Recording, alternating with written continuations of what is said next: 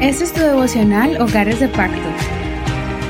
Bendiciones en el nombre de Jesús. Vamos a comenzar el devocional del día de hoy. Estoy muy feliz poder compartir contigo esta reflexión del día de hoy. Especialmente porque la vida de David es muy excitante, muy emocionante. Está llena de muchas situaciones fuertes donde hay aventura, acción, suspenso, en fin.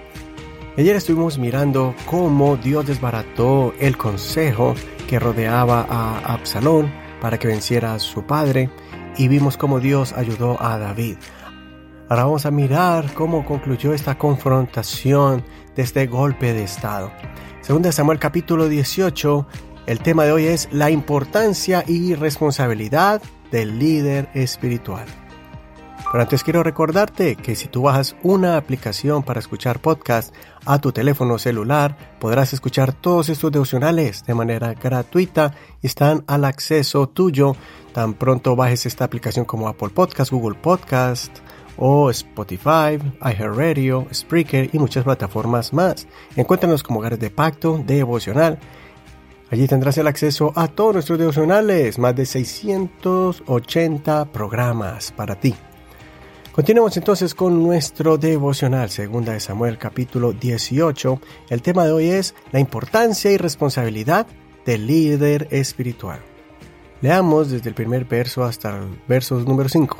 David pasó revista a la gente que estaba con él y puso sobre ellos jefes de millares y jefes de centenas.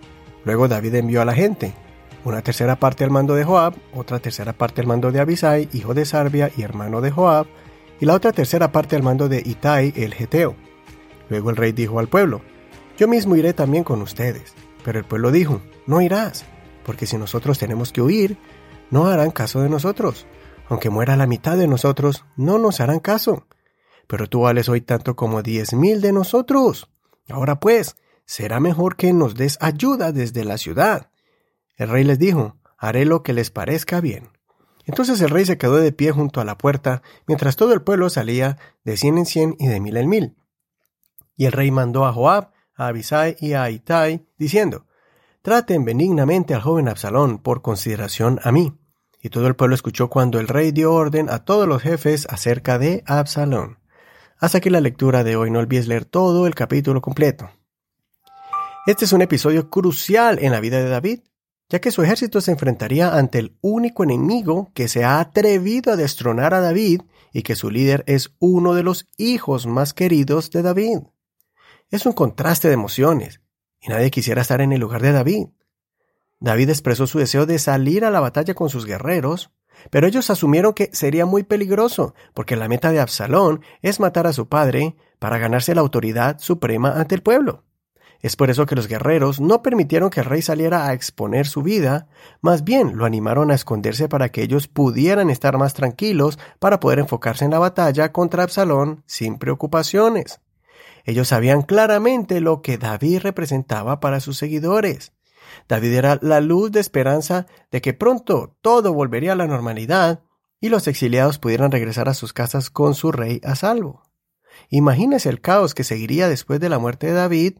Muchos morirían o serían despojados de sus tierras por el solo hecho de haber apoyado a David.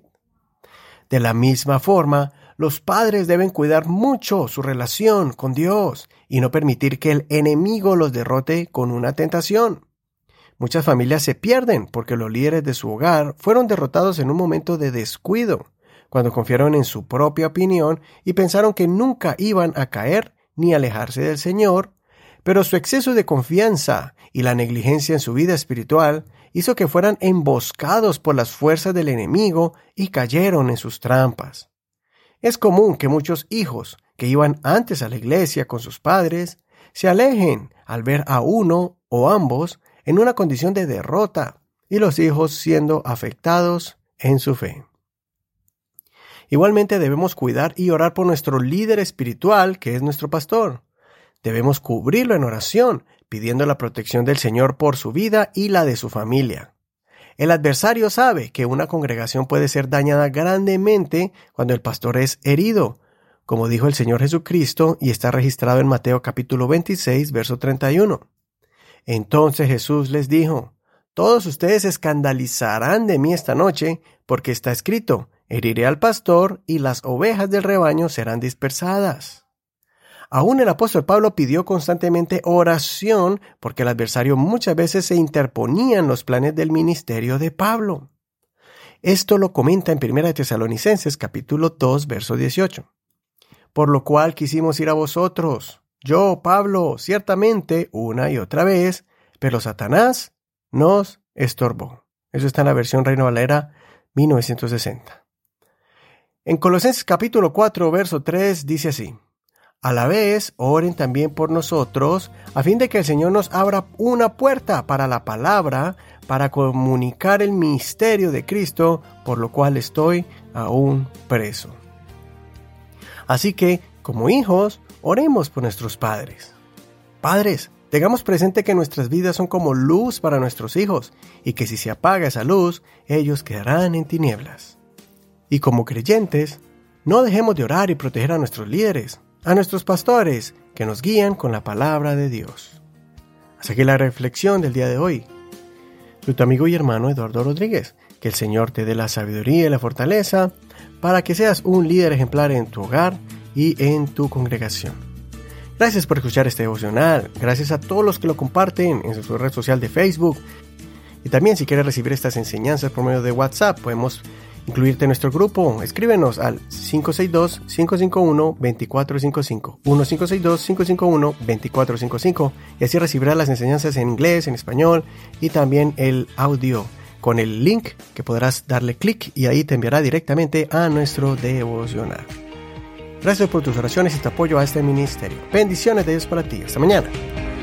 Este es un ministerio de la Iglesia Pentecostal Unida Hispana El Reino.